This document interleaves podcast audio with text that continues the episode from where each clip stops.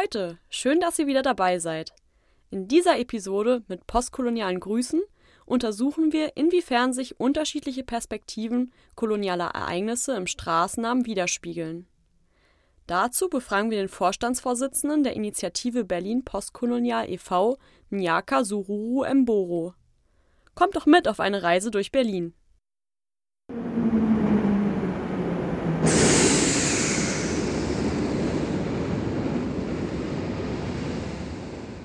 Steigen Sie am U-Bahnhof Afrikanische Straße aus.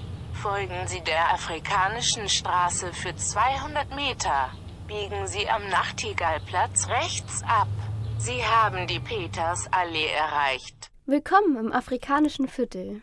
Afrikanisches Viertel mitten in Berlin? Ja, tatsächlich. Das afrikanische Viertel im Wedding ist 1899 gegründet worden. Damals war die Gründung von Bezirken, die nach den Kolonien benannt wurden, eine Machtdemonstration der Kolonialmächte, wie auch in Großbritannien oder Frankreich. Und bis heute existiert das afrikanische Viertel nach diesem Vorbild? Ja, bis heute befindet sich dort die größte Besetzung kolonialen Gedenkens durch Straßennamen. Zur Verdeutlichung, bis vor zwei Jahren gab es sogar noch die Dauerkolonie Togo e.V. Oh, was? Dauerkolonie, das klingt schon ein bisschen merkwürdig. Ja, und genau das führte uns dann zu der Frage, in welchen Formen Kolonialismus noch alltäglich im Stadtbild sichtbar ist. Mithilfe eines Interviews mit Minyaka Sururu dem Vorstandsmitglied bei Berlin Postkolonial e.V. aus Tansania und zusätzlichen Recherchen begaben wir uns auf eine Spurensuche. Welche Perspektiven von Kolonialismus werden im Stadtbild sichtbar gemacht und wie vollzieht sich der Prozess der Umbenennung? Ebenso stellen wir die Arbeit von Initiativen vor, die die jahrelange Arbeit und Diskussion um die Kleingartenanlage Togo e.V. und Straßennamen begleiteten.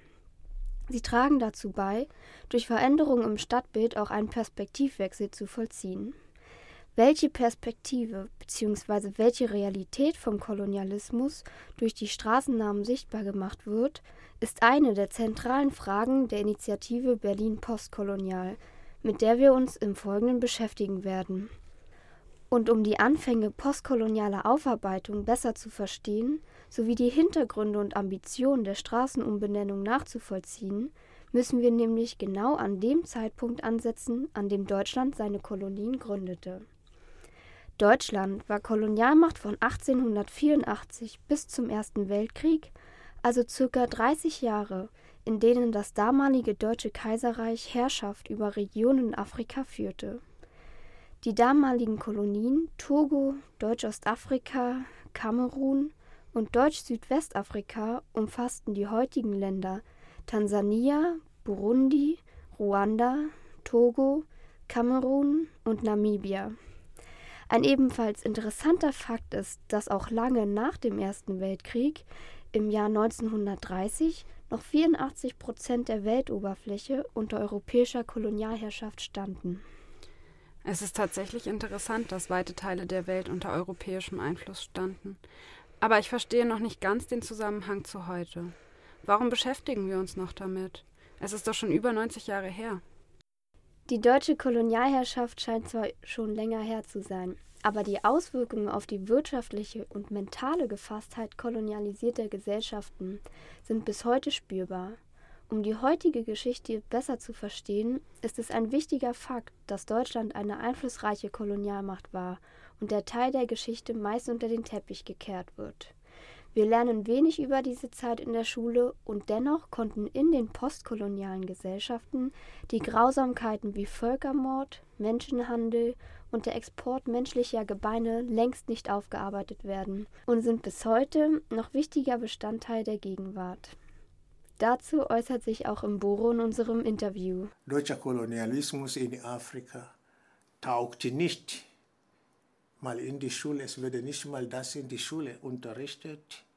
Es werde nur in die Schule ein bisschen unterrichtet über die Engländer Kolonialismus oder die Franzose Kolonialismus oder die Portugiese Kolonialismus, auch nicht zu vergessen die Spanier auch, die Italien auch war auch beteiligt. Hinzu kommt, dass viele des heutigen ökonomischen Weltwirtschaftssystems als Neokolonialismus bezeichneten Beziehungen ihre Wurzeln in der Geschichte der Handels- und Warenverflechtungen der letzten 500 Jahre haben. Ursprünglich hatten die Kolonisierungsprozesse eine wirtschaftliche Dimension. Es ging darum, Handel mit Rohstoffen wie Silber, Diamanten, Rohrzucker, Gewürzen usw. So zu betreiben und nach Europa zu importieren. Dafür wurden die vorkolonialen politischen und administrativen Strukturen zerschlagen und traditionelle Herrscherfunktionen nur auf unterster lokaler Ebene zur Machtausübung benutzt.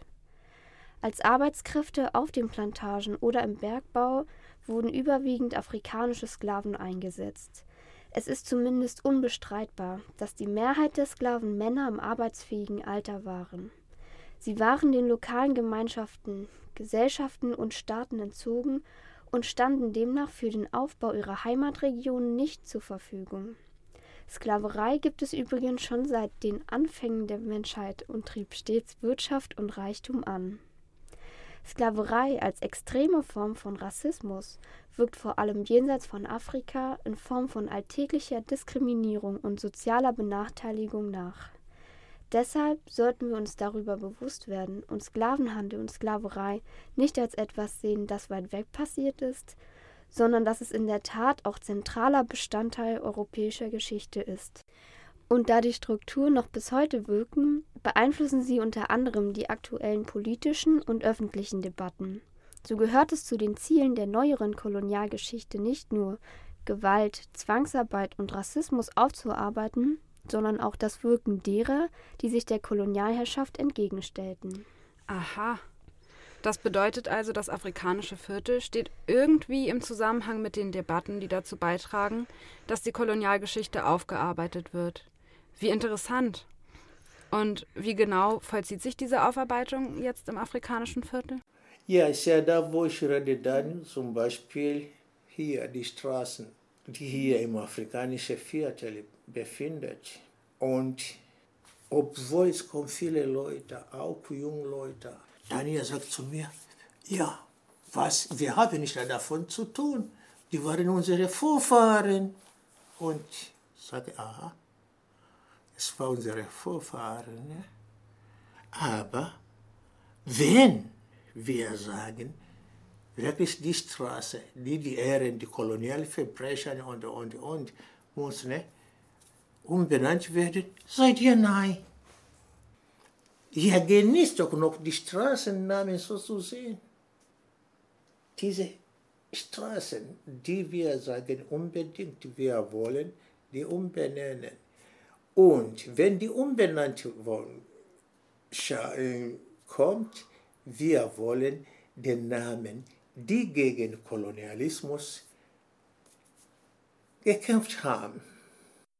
Wie gesagt, postkoloniale Theorien arbeiten nicht nur die negativen Effekte der Kolonialgeschichte auf, es geht auch darum, die Geschichte aus einem nicht-europäischen Standpunkt zu betrachten. Bezogen auf das afrikanische Viertel vollzieht sich die Aufarbeitung durch die Umbenennung von Straßennamen, indem sie einen Namen bekommen, der nicht an ehemalige Kolonialpioniere erinnert. Das afrikanische Viertel trägt also nicht nur Namen von Städten, Flüssen, Ländern und Seen in Afrika, sondern zusätzlich wurde beim Nachtigallplatz oder der Lüderitzstraße die Person mit einer Straße geehrt, die große Anteile an betrügerischer Landbesetzung in Afrika hatten. Die Petersallee bekam gar 1939 während der NS-Zeit ihren Namen, um den sogenannten Gründer von Ostafrika im Zuge der Propaganda der Nationalsozialisten als großen Deutschen zu ehren, obwohl dieser zuvor durch Hinterhalt und Gewalt die Kolonie Deutsch-Ostafrika etablierte. Dann es gab diese sogenannte Petersallee. Und das es geht um Karl Peters, der Gründer von Deutsch-Ostafrika, der ganz brutal war, ganz bekannt auch in Deutschland, brutal oder krank war und, und oder als er wurde geholt mit, mit Gewalt von Afrika, der war Gouverneur für Kilimanjaro-Region, und aber wegen seiner Brutalität, hängen, hängen, hat er auch Leute lassen hängen und er sitzt, er trinkt sein Bier und er genießt das. Nun, dann kam die, Na die Nationalsozialismus, NES, die Nazis. Und dann kam der Zweite Weltkrieg. 1939 fängt er an und es war für NES wichtig. Es war auch, die wollten zurückhaben, die Kolonien, die die verloren haben. Und die Menschen als Karl Peters, das ist ja ein Vorbild. Dann wurde dann hier geehrt 1939. Wichtiger Akteur ist der Verein Berlin Postkolonial, der sich unter anderem für die Rückgabe afrikanischer Kulturobjekte einsetzt und Aufklärungsarbeit zur kolonialen Geschichte durch Stadtführungen, Kampagnen in Museen, Schulen und Öffentlichkeitsarbeit betreibt. Ziel der Initiative ist die Umbenennung der Straßennamen, um an konkrete Personen zu erinnern, die sich der Kolonialherrschaft entgegenstellten. Im nächsten Ausschnitt äußert sich der Vorstandsvorsitzende im Buro zu den wichtigsten Zielen der Initiative. Die deutsche Regierung muss sich offiziell entschuldigen. Sie müssen auch Reparation zahlen. Und was noch war ein dritter, wir gefordert? Die sollen anerkennen, was damals passiert, von 1904 bis 1908. Es war Genozid und nicht anders. Und auch, wir fordern auch, dass hier man irgendwie mal ein Denkmal hier in Berlin, was erinnert uns an Versklavung und Kolonialismus. So machen wir und die, wir versuchen zu sagen, break the silence. Es ist ja zum Beispiel, wenn wir reden von Reparation, wir reden von nicht von Billionen, weil die Leute hier sagen, oh, wir zahlen so viele Billionen an Juden. Wie viele Billionen müssen wir noch an die Herero-Nama zahlen und kommen noch die Majimaji aus Tansania und so weiter. Wer hat die Billionen gefordert?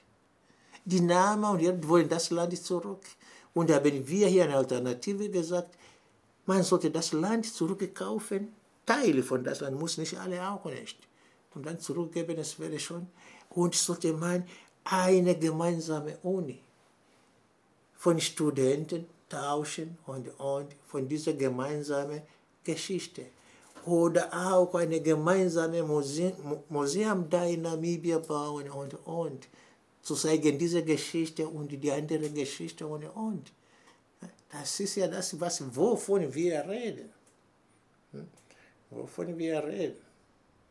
Und da auch in Namibia, die haben schon auch mit einer äh, Uni angefangen, mit ein paar kleinen Räumen, aber man muss ja finanzieren, muss man das erweitern und, und. Oder in Tansania auch. Und es gibt diese Objekte, die hier sind. Diese Tausende und Tausende von Objekten muss doch zurückgegeben oder aber auch wir können miteinander reden wenn Teil hier bleiben, dann bleibt das Lohn. Hm? Aber diese Objekte können auch kreisen, ausgestellt da und wieder in Deutschland ausgestellt und und. Aber sie wollen ja nicht. Darüber reden, das ist ja das.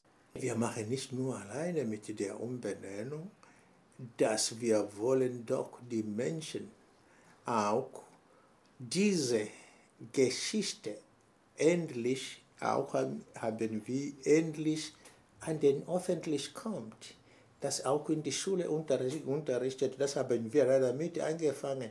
Für uns es ist wirklich sehr, sehr, sehr ernsthaft, dass wir wollen unsere Vorfahren endgültig beerdigen. Es war nur Teil von der Beerdigung von den anderen Körper, aber der Rest ist hier und natürlich über diese menschliche Gebeine, was dann allgemein von allen anderen Kolonien auch.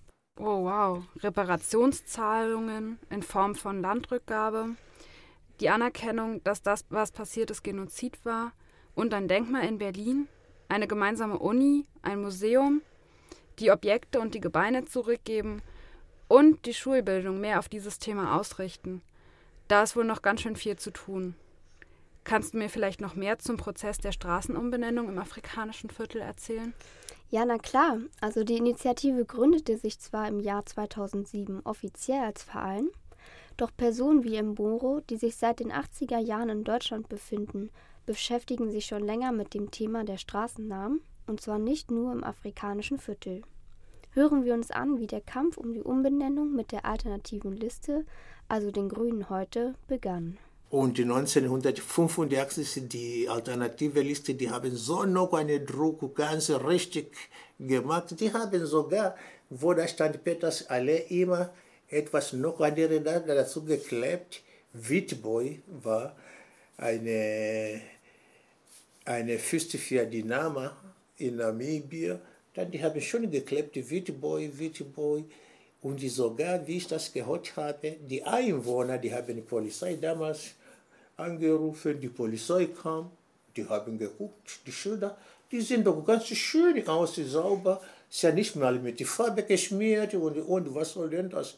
Dann die waren weg. Und wirklich, es war immer, da stand Witboy. Seitdem ist einiges passiert, aber noch kein neues Straßenschild angebracht worden.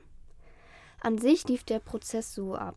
2016 begann das Bezirksamt unter Beteiligung von Bürgerinnen und zivilgesellschaftlichen Akteuren, Namen für die umstrittenen Straßen zu suchen. Insgesamt wurden ca. 190 Namensvorschläge beraten, welche durch Bürgerinnen oder Initiativen eingereicht wurden. Die unzähligen Vorschläge reichten von Henrik-Wittboy-Straße, Grüne Kotzstraße, Grüne Rauschstraße bis BVV Mitte Auflösenstraße. Diese Namensvorschläge sollen zeigen, wie der Prozess ins Lächerliche gezogen wurde. Alle weiteren Vorschläge wurden von einer Jury ausgesiebt und nach mehreren Sitzungen konnten sechs Namensvorschläge zur weiteren Beratung der Bezirksversammlung vorgelegt werden. Darunter befanden sich die Namen von KolonialgegnerInnen wie Rudolf Mangabell oder Assantewa sowie weitere bedeutende afrikanische Persönlichkeiten, unter anderem Wangari Maathai, die 2004 als erste Afrikanerin den Friedensnobelpreis erhielt. Die Königin Nzinga, ein weiterer Namensvorschlag, der stark kritisiert wurde, da sie selbst am Sklavenhandel mitwirkte. Dies war der Auslöser für die Vereinbarung, eine wissenschaftliche Beratung der Jury hinzuzuziehen und führte demnach zu einem neuen Vorschlag für ein transparentes und wissenschaftlich fundiertes Verfahren zur Entscheidung über Straßen- und Platzbenennung im afrikanischen Viertel. Da die Mehrheit der Fraktionen dem neuen Verfahren zustimmte, sollte jede Fraktion drei wissenschaftlich fundierte Straßennamen vorlegen. Besonders die Grünen engagierten sich für die Umbenennung. Die AfD sowie die CDU boten keine Namensvorschläge. Am 24. April 2018 hat das Bezirksamt die Umbenennung im Rahmen der gesetzlichen Möglichkeiten beschlossen. Die Lüderitzstraße wird zur Cornelius-Frederik-Straße, der Nachtigallplatz vorläufig zum Bellplatz. Der kleine Teil der Petersallee bis zum Nachtigallplatz wird zur Anna-Mungunda-Allee und der lange Teil der Petersallee wird zur Maji-Maji-Allee. Maji bedeutet Wasser. Der Maji-Maji-Krieg vollzog sich von 1905 bis 1908 als Aufstand gegen die deutsche Kolonialherrschaft in Deutsch-Ostafrika. Arbeitszwang, Unterdrückung und die extrem hohe Abgabenlast waren schließlich Hauptauslöser für den Maji-Maji-Aufstand, einer der größten Kolonialkriege in der Geschichte des afrikanischen Kontinents und der deutschen Kolonialgeschichte. Und wer war Anna Mungunda? Diese Anna Mungunda war total gegen Apartheid und sie waren erschossen bei Apartheid 1958 und dann auch in Namibia sich geehrt, hat ja Name, auch haben wir den Namen hier auch gegeben, Anna Mungunda. Demnach wurde das Bezirksamt vom Ausschuss für Bildung und Kultur ersucht, den Nachtigallplatz in Mangabellplatz umzubenennen. Folglich beschloss die Bezirksverordnetenversammlung im Oktober 2018 auch hier die Umbenennung im Rahmen der gesetzlichen Möglichkeiten. So wurde der Nachtigallplatz zum Mangabellplatz. Dazu mehr von Mboro. Und dann für Kamerun, es gab einen Mann, heißt Mangabell, Rudolf Mangabell. ein Sohn von einem Fürst. Während der Kolonialzeit war er hier in Deutschland, irgendwie Fortbildung oder so etwas zu machen. Und hat ja gesehen, wie die Deutschen, die gehen mit ihrem eigenen Volk, ist total anders als da in Kamerun. Und dann hat er gefordert, die Deutschen, die sollen so auch machen, genauso wie hier. Natürlich, die haben Nein gesagt und dann ist er zurückgekehrt nach Namibia und dann war er in den anti-deutschen Kolonialismus gegangen und wurde er diskutiert 1914. Dann haben wir gesagt, wollen wir Rudolf Mangabell für den Nachtigallplatz haben. Aber doch gar keine Frau, Rudolf Mangabell. Dann haben wir gesagt, hat ja seine Frau Amelie Mangabell, sie hat auch mitgemacht. Okay, dann wieder mit hin und her, die sind auch gekommen mit, mit ein paar komischen Namen, dann am Ende, die haben Rudolf Mangabell. Jetzt ist ja offiziell, sollte dann werde ich ja umbenannt, Rudolf Mangabell, die Ludaris, Cornelius Fredericks und die Peters Allee, Maji den großen Teil und den kleinen Teil, dann Anna Mungunda heißen, die Frau aus Namibia. Also die Peters Allee werden dann in zwei Teilen geteilt. Das sind die, sind die Namen. Und du wirst sagen, wann ist jetzt bis von äh, BVV, Bezirk, Versammlung schon entschieden im Sommer letztes Jahr. Und auch von den Bezirksamt auch, schon auch entschlossen. Deswegen sind die auch gekommen, mit welchen Namen sollen die Straße tragen. Also gesetzlich sind die Umbenennungen schon längst beschlossen. Wo genau liegt dann das Problem? Ich wohne seit 40 und, und, und ich muss meinen Ausweis erneuern und, und, und das kostet. Und, und dann haben wir gesagt, wir können irgendwo suchen, die nicht zahlen können. Dann werde finanziert. Ja, nein. Hm, was ist denn? Und die anderen, die sagen, oh, und sogar die Namen, afrikanische Namen, wir können die nicht mal aussprechen und, und. Also die Gründe, die wirklich, wenn man checkt, die haben gar keinen Kopf, die haben gar keinen Schwanz.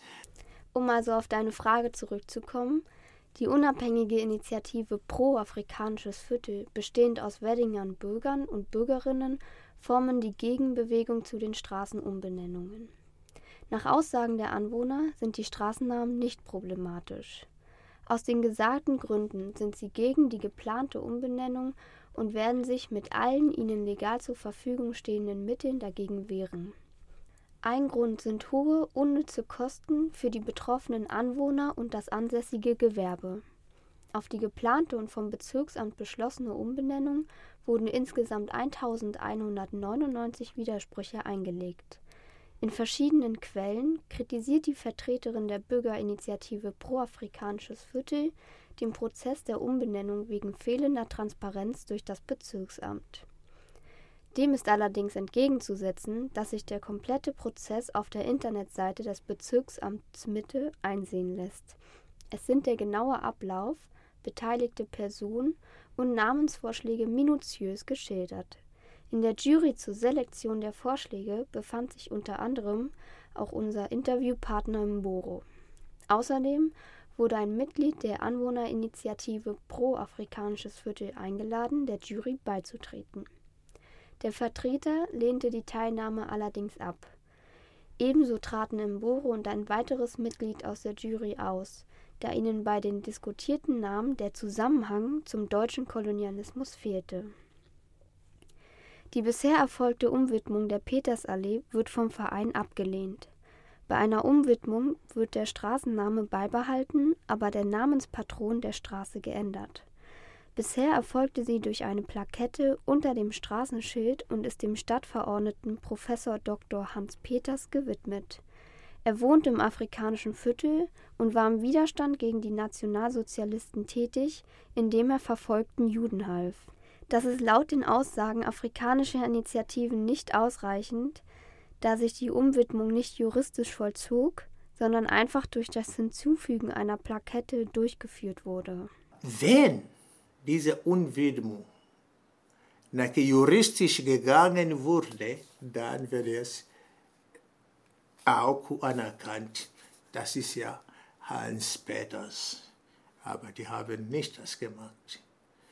Also deswegen auch kommt in unsere Liste für die Umbenennung wieder ganz stark.